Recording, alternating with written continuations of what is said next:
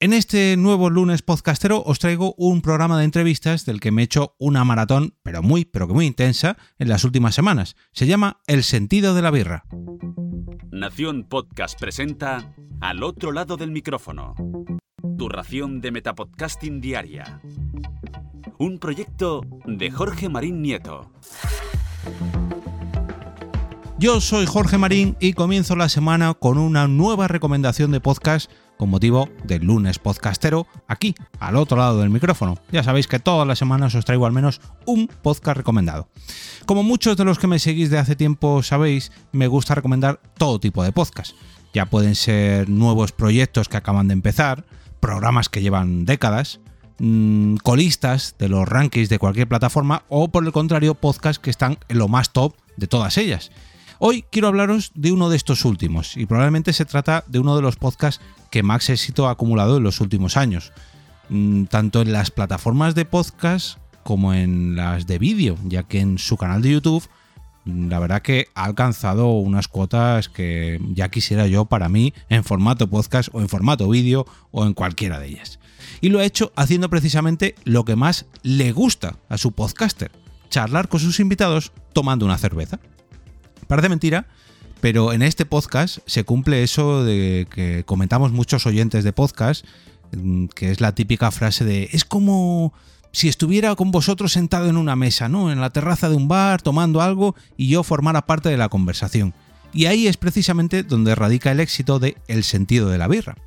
Ricardo Moya, o Moya, perdón, es un cómico, un músico y ahora también un podcaster o un entrevistador que se ha ganado la confianza de casi 300 invitados que han pasado por este podcast. Actores, músicos, científicos, psicólogos, cómicos, directores de cine, compositores y un sinfín de profesionales de distintos ámbitos han brindado ya en este podcast, a veces con cerveza, a veces con un refresco, a veces con agua, con gas, con un té, en fin, ellos van cambiando un poco, pero Ricardo no. Al menos en el 95% de las veces él siempre bebe cerveza. Y además presume de que parte del éxito de, de, este podcast es ese impulso, ¿no? Ese plus que le da a él la cerveza. De ahí su propio nombre. Bueno, impulso y lo que no es impulso, ya que raro es el programa que no se ve interrumpido en una o varias ocasiones porque tanto Ricardo, el entrevistador, como el propio entrevistado tienen que visitar el baño después de un par de horas de grabación y varias rondas de estas cervezas. Eso que muchas, eso que muchos, perdón, de vosotros podéis ver como una falta de respeto al oyente, a mí, en mi opinión, mm, es parte de su naturalidad y, de la propia esencia del podcast, ¿no? Además que yo creo que les viene bien a ambos, mm, tanto al entrevistador como al entrevistado, para coger un poco de aire, retomar de nuevo la conversación, más descansados, más relajados y, ¿por qué no?, para cambiar la cerveza porque seguro que se les ha calentado con tanta conversación. En una entrevista con Andreu Buenafuente en el ya desaparecido Leitmotiv, Andreu alababa a Ricardo precisamente por conseguir eso, esa naturalidad.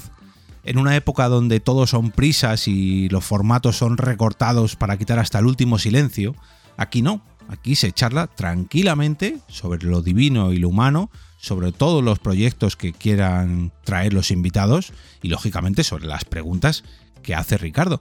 Pero esas preguntas a veces derivan en temas que yo creo que es precisamente lo que hace ganarse la confianza de todos sus invitados y la de sus oyentes también.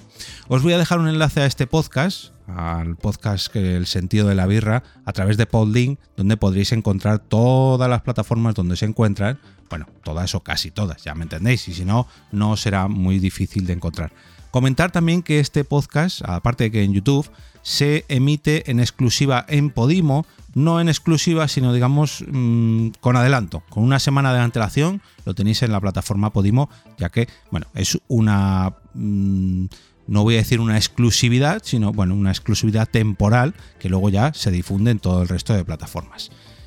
Como siempre, os voy a dejar un enlace en las notas del episodio, en mi cuenta de Twitter arroba eove y en el canal del Telegram de este podcast al que podéis suscribiros a través de t.me barra al otro lado del micrófono. Y ahora me despido y como cada día regreso a ese sitio donde estáis vosotros ahora mismo, al otro lado del micrófono.